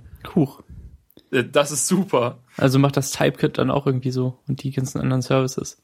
Ja klar, die müssen ja nur dann halt da, wo ihre Schriften liegen, die äh, Sachen entsprechend einbinden. Also halt die, auch so diese, diese HT, diese HT-Access-Dateien ablegen und dann funktioniert's ja. Absurd. Aber, aber einfach, dass Firefox das verlangt und unbedingt will, dass man das anlegt, aber nicht irgendwie, also dass man nicht irgendwie anzeigt oder einem in der, in dieser, ähm, in diesem Developer äh, Fenster da irgendwas anzeigt, was einem helfen würde und irgendwie sagt, dass hier eine Schrift nicht geladen wurde, weil sie auf einem fremden Server liegt, sondern dass man das irgendwie erraten muss mit Hilfe von ähm, Stack äh, Overflow. Stack Overflow. Äh, das ist einfach furchtbar. Aber jetzt weiß ich's und werde es auf immer wissen und ihr wisst es jetzt auch. Das heißt, wenn ihr euch mal den Kopf kratzt und fragt, warum das nicht funktioniert, dann äh, könnt ihr mir danken. Schreibt das mal in die Show Notes. Also auch den Inhalt der Datei in so einem, ja, in so einem, ich, äh, so einem Code-Tag was uh, es überhaupt uh. gibt in, in unserem Markdown. Ich glaube schon. Ich musste gar keinen ähm, in unserem Markup, meinst du? Nee. Ich meine, ob man den überhaupt bei Tumblr einbinden kann. Weil so, Markdown ja, zerschießt sich ja irgendwie auch manchmal, wenn man HTML-Text reinschreibt. Aber ich habe ja auch diesen, äh, auf Losstop Schade, diesen einen äh, Beitrag, in dem Code drin vorkommt. Das funktioniert. Ah, okay. Also ich bin da Profi. Ich habe das, hab das schon gemacht. Ihr seid in sicheren Händen. Ich habe, glaube ich, bisher nur Screenshots von Code eingebunden auf maxfriedrich.de. Könnte auch mal Einfach. wieder was posten, ne? Ja, könntest du mal. Wie funktioniert es eigentlich, GIFs zu posten auf Tumblr? Können wir darüber vielleicht noch kurz sprechen? Wenn die größer als n Megabyte sind, muss man sie auf einen eigenen Server laden. Ah, immer noch? Ich glaube schon, oder? Aber diese ganzen riesigen GIFs auf Tumblr sind doch inzwischen alle bei Tumblr selbst gehostet. Ja. Okay. Die sind doch die GIF-Webseite überhaupt. Ja, ich weiß auch nicht, was ich da immer falsch gemacht habe. Vielleicht waren meine einfach zu groß. Dürfen die nur 500 Pixel breit sein? Also du hast es jetzt in letzter Zeit auch nicht nochmal gemacht oder so? Auch vor über, über einem Jahr zuletzt. Ja, ich habe neulich irgendwie irgendein GIF gemacht. Genau. Ich habe ähm, ich habe Fotos gemacht äh, von Johannes direkt hintereinander äh, auf einer Geburtstagsfeier und es sieht sehr witzig aus, wie er sich bewegt. Und dann habe ich daraus ein GIF gemacht und wollte es hochladen auf meinen Blog, aber es funktionierte nicht. Es hat einfach nur den ersten Frame angezeigt. Und dann habe ich den Beitrag schnell wieder gelöscht. Ja. Tumblr, so war ey. das. Jeder will weg von Tumblr. Ich will weg aus dem Web. Das macht doch keinen Spaß. Du kannst dich mit äh, Michel zusammentun, der seinen Blog als äh, monatliches Magazin rausbringen möchte in Bahnhofsbuchhändlern. Oder ich mache einfach eine iOS-App. Und äh, Ma Ma Max Blog. ja, könnte ich echt, könnte ich echt machen, ne? Das ist ja cool. Und dann bekommen wir eine Push-Benachrichtigung, wenn du einen Artikel schreibst. Und dann, ähm, ja, dann ist es so. Ja, du könntest, du machst es dann aber bitte so wie diese ganzen äh, großen namhaften Verlage, die ähm, E-Books rausbringen und, äh, und so Sachen, Magazine für das iPad und das iPhone, dass du ähm, irgendwie die, die Artikel nur als äh, JPEGs anbietest und dann muss man sich die JPEGs runterladen und dann so durchblättern. Oder ich mache einfach eine App, die nur als Push-Notification ähm, Artikel postet.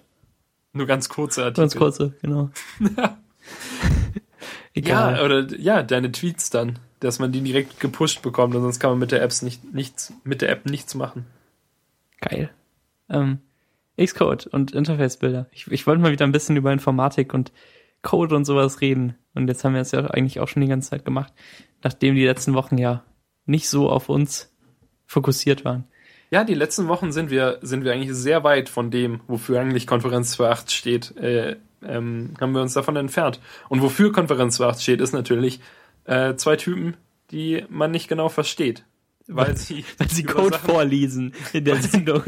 weil sie über Sachen sprechen, über die man nicht nur sprechen sollte, sondern die man optimalerweise sehen, sehen können sollte. Ja. Ich habe Daniel vorhin Konvergenz erklärt, äh, anhand eines Graphen, den, Konvergenz 2.8. äh, anhand eines Graphen, den er sich vorstellen sollte. Das war schön. Ähm, also ein Interface-Bilder ist blöd, dass, ähm, dass es so ein riesiger Aufwand ist, in das Element reinzuklicken, was man gerade auswählen will. Sobald das Design ein ganz kleines bisschen komplexer ist als einfach nur ein Fenster, in dem Sachen nebeneinander sind. Das ist ähm, schlimm und es gibt keine Lösung dafür. Und man muss sich einfach dran gewöhnen. Und man kann es ganz schlecht debuggen, weil, ähm, weil man einfach nicht sieht, was man gemacht hat in Interface-Bilder. Deshalb mag ich den gar nicht so, benutze den oft einfach gar nicht mehr, sondern äh, mache meine Layouts einfach in Code. Und dann weiß ich zumindest genau, was ich gemacht habe, jeden einzelnen Schritt und kann dann was hinzufügen und löschen davon und weiß Also dann auch kann- genau, dass es so gemacht wird. man, man kann gar nicht mehr in den Code rein, also man, also man kann gar nicht in den Code reingucken von dem Interface-Bilder, oder? Ja, es ist ein XML eigentlich, was der macht. Aber man will in den Code nicht reingucken. Das ist Okay, also es bringt einem vermutlich nicht, nicht so viel. Genau richtig. Und Okay. äh, auf GitHub gibt's sie auch oft und dann gibt's dann äh, so Änderungen in den XIP-Dateien, die niemand nachvollziehen kann, wenn man nicht genau weiß, was die da machen. Ähm, ich Also es ist ein bisschen so, als würde man eben HTML debuggen wollen, ohne dass man in den HTML-Code gucken kann, sondern man muss raten, was falsch läuft. Ja, wahrscheinlich. Doch, ja, irgendwie ungefähr so kann man das sich vorstellen. Ähm, ich wollte was zu Xcode erzählen, was ich kurios fand. Und zwar ähm, wollte ich einen, einen, Button bauen, der dann so einen View-Controller äh, aus der Messages-App öffnet, wo man dann sich äh, Nachrichten schicken kann. Also in meiner App drückt man einen Knopf und dann schiebt sich so ein Fenster nach oben über den aktuellen View und darin ist das Standard Messages Fenster, wo man dann einen Empfänger auswählen kann und die Nachricht kann schon voreingestellt sein. Die kann man dann von da abschicken. Wenn man das gemacht hat, geht's wieder runter. Der, der Controller. Und dann, ähm, ich schaue jetzt gerade mal nach, wie das, wie das Ding genau heißt, dass man sich da äh, erstellt. Und zwar suche ich jetzt im Code herum. Hätte ich, mal, ja hätte ich mal vorbereiten können. Ähm, man holt sich einen MF Message Compose View Controller. Ähm, und der hat eine Klassenmethode, die heißt can send text. Also man kann allgemein die Klasse MF Message Compose View Controller fragen, kannst du überhaupt SMS verschicken oder iMessage oder sowas generell?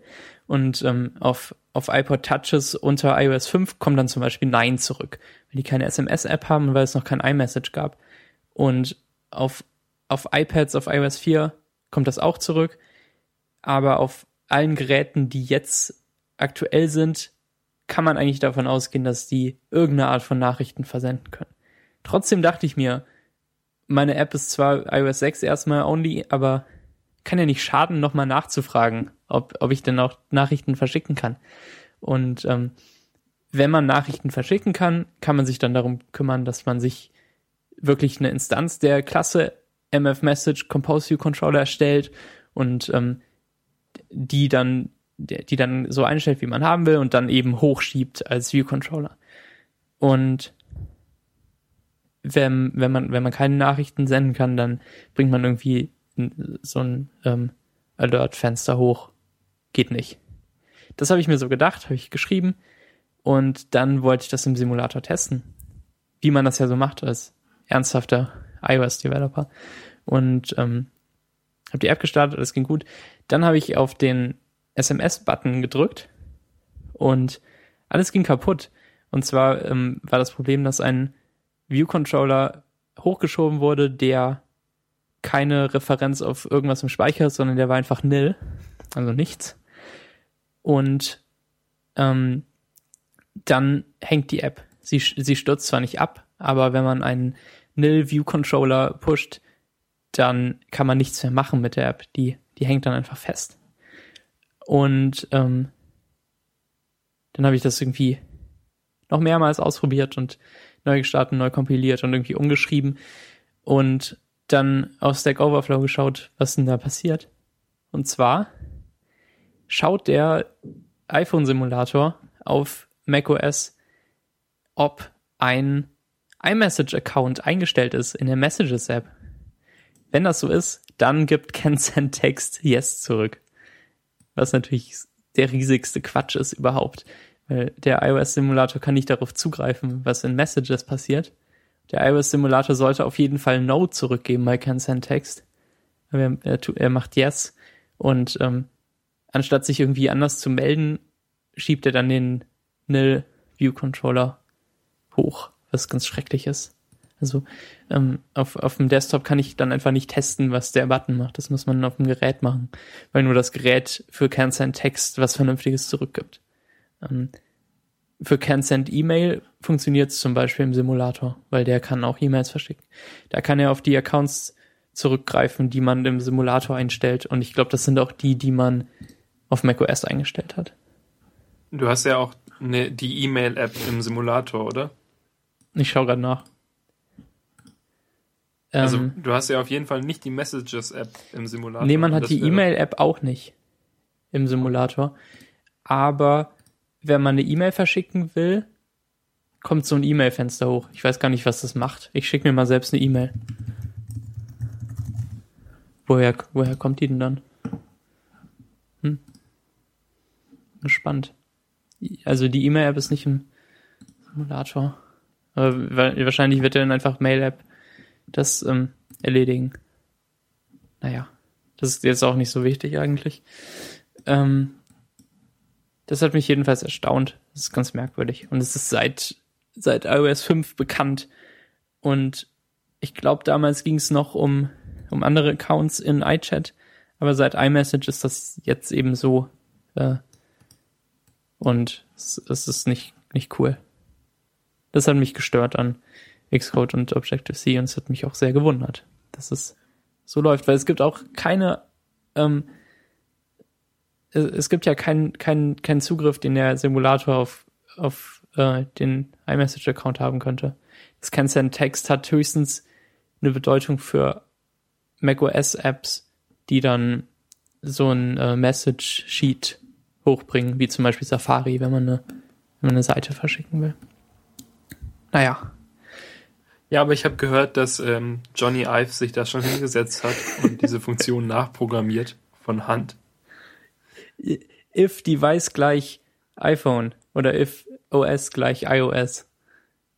Return No. Das wäre es doch. Ähm, und hier steht in unserem Doc noch, was ist noch schlimmer in Xcode und Objective-C.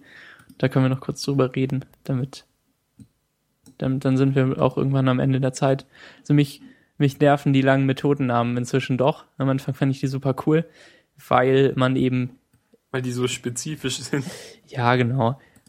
Ähm, dann hat man halt ein String by Trimming Characters in Range und dann gibt man einen NS Range an und dann kann man die noch durch irgendwas ersetzen und schreibt das dann auch noch so als äh, als ähm, im Methodennamen dahinter und gibt dann den nächsten Parameter über.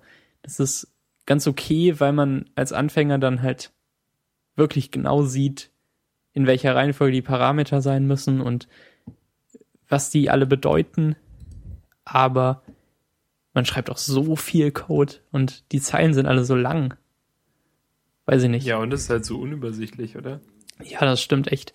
Und sobald du in, in so einem Methodenaufruf dann noch was anderes initialisierst, das auch nochmal so ein alloc und init with irgendwas bekommt, ähm, wird das wirklich ganz schön fies. Das heißt, man verteilt sowas dann auf mehrere Zeilen, hat man im Endeffekt auch mehr Zeilen. Die sind alle sowieso schon lang, weil, ähm, weil, diese, weil dieser Standard-Alloc-Befehl auch eigentlich zu lang ist. Und ähm, ja, das ist, das ist nervig. Und man kann sich die Methodennamen natürlich auch nicht merken. Das ist was anderes dabei. Ähm, ich habe, ich, ich suche jetzt hier gerade irgendwie man, in Code tippt einfach weiter. mal so auf, auf gut Glück ein, wie die, wie eine Methode, die das macht, was man machen will. Das ist halt wirklich so. Ähm, man, man ruft dann zum Beispiel, schöne Beispiele dafür sind die Methoden an, an NS-String, die, die irgendwas mit dem String anstellen. Und dann gibt's halt einen Methodentyp, der fängt mit String with an. Also man kann zum Beispiel ein String with Characters und ein String with, ähm, with Format und sowas machen. Das sind dann so Initialisierungssachen. Dann gibt's noch welche, die fangen an mit Substring with und welche, die fangen an mit String by. Das sind dann die allermeisten. String by so und so, so und so. Also neuer String, in dem man das und das macht. Und die, ähm, die werden auch absurd lang. Ähm, ich suche jetzt gerade hier mal, was man, was man noch machen kann. Erzähl du mal was weiter. Ja, einfach weil man die, die Sachen da nicht so gut verschachteln kann, oder? Oder die, also weil die das äh, einfach nicht so modular aufgebaut ist, dass man gut Sachen zusammenstecken kann, sondern halt, dass man diese ewig langen ähm, Namen braucht und Funktionen braucht und so, die dann halt, die halt unglaublich spezifisch sind und wirklich halt nur für das funktionieren, was man halt nur für eine Sache ausgelegt sind. Ja, genau. Also hier sehr schön, dass auch NS-String, String by adding percent escapes using encoding. Und dann gibt man noch ein Encoding hinterher an. Ähm, in, in Ruby ist das dann einfach .utf8 äh, oder wie auch immer die heißen. Also ähm, ruft man die Methode direkter auf und sie ist viel kürzer, weil sie nicht in einem ganzen englischen Satz beschreibt, was sie tut. Ja, es wenn man so ein Buch noch da, die, die Geschichte der Funktion, was jetzt passiert. Ja. Ähm, alles muss mit NS anfangen, damit es nicht mit den, mit, mit C kollidiert. Das ist so mittelcool. Man kann sich immerhin direkt als cooler OS X Entwickler fühlen, wenn man immer NS schreibt. Und dann äh, irgendwie auch halb uncool finde ich, dass die ähm, das, das Properties in, in Klassen, das sind äh, mehr oder weniger fancy Zugriffsmöglichkeiten auf Instanzvariablen, die dann automatisch so, eine, so eine Getter- und eine Setter-Methode bekommen. Also wenn du ein, eine Property namens ähm, Label hast, dann kannst du auch ähm, die ja, den, das weiß ich sogar. ja, Also, dann, dann bekommst du das Label halt auch in der Methode Label und kannst Set Label machen und sowas. Und Ja. Du kannst auch gleichzeitig an die Dinger drankommen, wenn du, ähm, wenn du dann halt den Klassennamen, ich meine den Objektnamen und dann in Punktnotation halt danach den Property-Namen hast. Also ja. Self.Label ist das gleiche wie Ecke Klammer auf Self Leerzeichen Label. Ähm, und das finde ich irgendwie uncool. Es widerspricht so meiner meiner Philosophie, die ich am liebsten überall hätte, und zwar, dass es eine Möglichkeit gibt, was zu tun und nur eine.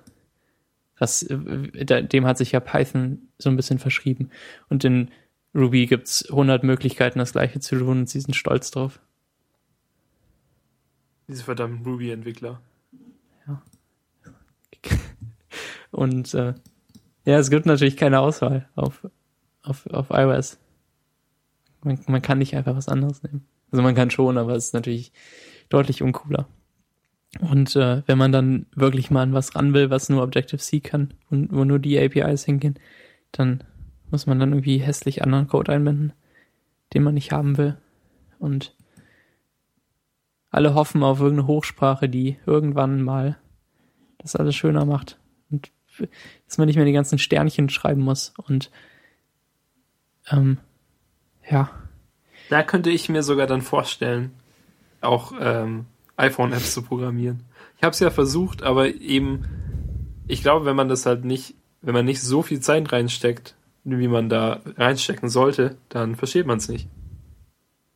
Ne? Mhm. Klingt doch logisch. Okay, nee, ich meine halt, dass es schon relativ kompliziert ist. Also für mich zumindest. Ähm, mir fällt es schwer, mich da richtig reinzudenken und richtig halt immer in.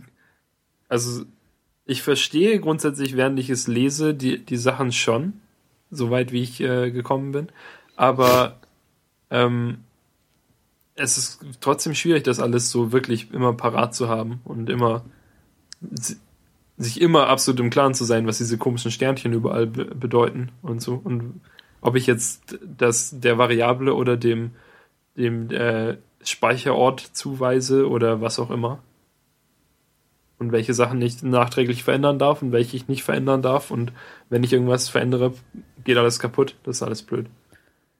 Ja, das ist natürlich die Hochsprache schöner, wenn man, wenn es einfach keinen Unterschied zwischen Variable und Pointer gibt. Aber es birgt natürlich auch die Gefahr, dass die ganzen Kinder gar keine Objekte mehr können. Denkt doch mal einer an die Kinder. Ach, du meinst jetzt nicht die Kinder von dem Objekt, sondern die ja, echten die echten, die echten Menschenkinder. ich dachte gerade, hä, worauf willst du denn jetzt hinaus? ähm, ich glaube, die Kinder kommen damit klar. Die, äh, ja, die sind, hm. the kids are alright. Auf, auf Java und Android muss man ja auch noch so ein bisschen Objekte können, aber es gibt kein, kein richtiges Speichermanagement. Und irgendjemand hat gesagt, dass der, dass der Java Garbage Collector schön behauptet hat, dass er das alles macht und aufräumt hinter dir und dann war es doch eine Lüge. Der hatte dann gar nichts aufgeräumt. Ja. Hm. Schöne Aussage irgendwie. Weil er sich selbst collected. Ja, Java läuft ja in dieser virtuellen Maschine komplett ähm, auf die man nicht so richtig, also die, die ist in sich recht geschlossen und äh, was, was der Garbage Collector dann macht, sieht man nicht unbedingt so ganz und der trifft scheinbar auch manchmal merkwürdige Entscheidungen. Ja, weil es cool ja. ist. Ja, ja. okay. Hm. Weil es einfach zu lernen ist und weil es so weil es den, den objektorientierten Ansatz am allerdeutlichsten verfolgt eigentlich. Ich kann schon verstehen, warum man das in, in Schulen und an Unis machen will mit Java. Weil wenn man da mit Python anfängt, versteht man, glaube ich, vieles einfach nicht. Man hat gar nicht die Chance dazu, das zu verstehen. Ich mag Python. Möchte ich hier sagen, abschließen. Ich mag das auch total. Ich hätte Lust mal wieder was mit Flask zu bauen. Ich glaube, ich kann wahrscheinlich nur ungefähr 0,002% Python. Ich kann ähm, Additionen und kannst du grundlegende äh, Operationen auf Strings. Äh, ja, ja. Du ja. kannst die Länge davon dir holen zum Beispiel. Genau, ich kann die Länge holen. ich kann sie kombinieren, ne? Ähm, ich kann zusammen mit Flask ähm, Sachen aus einer SQLite-Datenbank abfragen und reinschreiben und so. Und ich bin ja einfach riesiger Fan von diesen äh, Imports in, in äh, Python. Die sind so gut, dass die sich jemand ausgedacht hat. Wie? Also diese, die Imports, die du am Anfang von deiner, von dem äh, python Warum hast, sind die gut? Die sind, ich finde die schlau, dass es die gibt. Ja, dass es die also, gibt, ist doch super, aber die gibt's überall. In jeder Sprache. Aber ich, Das ist mir egal. aber schreibst du das- dann halt from äh, Ort, Import, Klasse oder schreibst du irgendwie das mit dem Sternchen, weil das ist, glaube ich, irgendwie auch verboten. Nee, ich Und- schreibe im Import Klasse. Also nee, ich schreibe Import Ort. Import. Zum Beispiel ähm, habe ich Import ähm, Import bcrypt, um mein äh, Krypto-Dings für die Passwörter zu laden. Ja, das geht noch gerade so, wenn man nur die, ähm, die Standardsachen, also Import Random und Import Time gibt's auch. Aber ähm, sobald es dann mit from so und so Import so und so anfängt, gibt's irgendwelche Regeln, die ich nicht verstehe. Und Sternchen-Importe sind immer ganz böse. Ich habe bis jetzt noch keine. Ster ah nee, ja, Sternchen-Import heißt alles. Genau, ja, das weiß ich, genau. Ja, wenn man, wenn man sich, äh, wenn man sich eine Library von irgendwo lädt, dann will man die doch ganz importieren. Aber das, Ja klar, aber dann. das also darf wenn du man ja die- auch nicht. Ja, Nein, nein, warte. Wenn du die Library ganz importieren willst, dann schreibst du eben zum Beispiel import bcrypt und dann hast du halt alle Funktionen und also halt alle Sachen, die bcrypt liefert mit dem ähm, mit dem Präfix bcrypt, also zum Beispiel bcrypt Punkt irgendwas und dann macht er die bcrypt Sache. Also wenn die jetzt zum Beispiel ähm, Moment, warte, ich gucke das mal kurz in meinem es gibt zum Beispiel äh, in bcrypt die Funktion ähm, hashpw, um ein äh, Passwort zu hashen. Und um die aufzurufen, schreibst du dann eben bcrypt.hashpw statt nur hashpw. Wenn du nämlich am Anfang deines Python-Dings eingibst, import, ähm, nee, genau, from bcrypt import Sternchen, dann importiert er jede Funktion von bcrypt, aber ohne diesen Präfix. Das heißt, du würdest nur ähm, hashpw eingeben statt bcrypt.hashpw und wenn du das halt immer machst, dann hast du unheimlich viele Funktionen, die äh, sich teilweise gegenseitig überschreiben können und so, weil sie nicht ihren, äh, ihren jeweiligen Präfix haben. Okay. Das hast du du? wahrscheinlich recht. Das ist äh, also äh, von, Aber von ich dachte, dass man einfach nur Klassen importiert sowieso und nicht einzelne Methoden von den Klassen sich holt. Ich weiß nicht. Ich habe ja was mit diesem TK-Inter gemacht auf äh, Python. Das ist diese Standard GUI. Und auf allen Examples steht oben from TK-Inter Import Stern. Und irgendwo habe ich aber auch gelesen, dass es böse ist und dass man es nicht machen darf. Also zum Beispiel, zum Beispiel bei Flask ist es so, dass ähm, auch das, dieses Beispiel selbst, ähm, also das auf der Python-Webseite, wo man sich dieses einfache Blogging-System zusammenklickt, ähm, es ist ja auch äh, in, in dem Beispiel drin, drin, dass es sagt from Flask Import und dann Flask oder Request Session G Redirect und so, die ganzen Sachen. Und ähm, die Sachen hat man dann halt immer, also das, man importiert praktisch die Methoden, also zum Beispiel Request und Session und so aus der, äh, aus der Klasse Flask, aber manchmal will man halt auch dann die ganze Klasse haben zur, zur Verfügung und halt alle Methoden, die die Klasse mit sich bringt. Und wenn du nur bestimmte Methoden willst, dann machst du halt from, äh, äh, from Class Import ähm, Methode. Aber wenn du das Sternchen eingibst, importierst du halt alle Methoden, die die Klasse mit sich bringt, direkt äh, in dein Python rein, ohne Präfix. Ich glaube, das ist halt die Gefahr. Wenn man weiß, dass keine Methode dabei ist, die irgendeine andere Methode überschreibt, je nachdem, wie viel Klassen und Methoden du halt importierst, glaube ich, ähm, du, du kannst es halt immer machen. Die Frage ist halt, ob, du- ob du dir dadurch selbst was kaputt machst. Ja, okay. Dann habe ich das nun besser verstanden, glaube ich. Also ich, ich wusste einfach nicht, dass man Methoden von, von so Klassen importieren soll. Wahrscheinlich äh, werden wir dafür gesteinigt, wenn wir jetzt irgendwas Falsches sagen. Ich glaube nicht. Ich glaube, ich habe recht. Ja, wahrscheinlich schon. Hoffentlich. Nächste Woche dann ähm, Einführung in Unit-Tests mit Max Ja. Friedrich auf, äh, auf Java und vielleicht sogar von Flask. Vielleicht schaue ich mir die nochmal an und erzähle dir dann was dazu. Gibt's nämlich scheinbar auch. Bin auf der Ja, das, äh, Flask-Website gerade. Da, da hätte ich, ähm, wäre okay. Ich bin ja eh gerade dabei, das Lesetagebuch auf die be- berüchtigte Version 2 zu bringen. Ähm, Wenn du eine, wenn du nur eine App PY hast und sonst keine anderen Klassen, dann macht's nicht so viel Spaß, die zu testen. Dann werde ich äh, Klassen machen Cool. müssen. Wohl. Ja, cool. Okay. Ja, dann auf Wiedersehen, Max. Stimmt, das war's echt, ne? Ja, wir haben, Vorbei. jetzt auch schon wieder relativ lang gemacht. Oh, stimmt. Mir fiel gar nicht auf, dass das ja gar nicht unsere normale Zeit war. ähm, bin, bin völlig raus.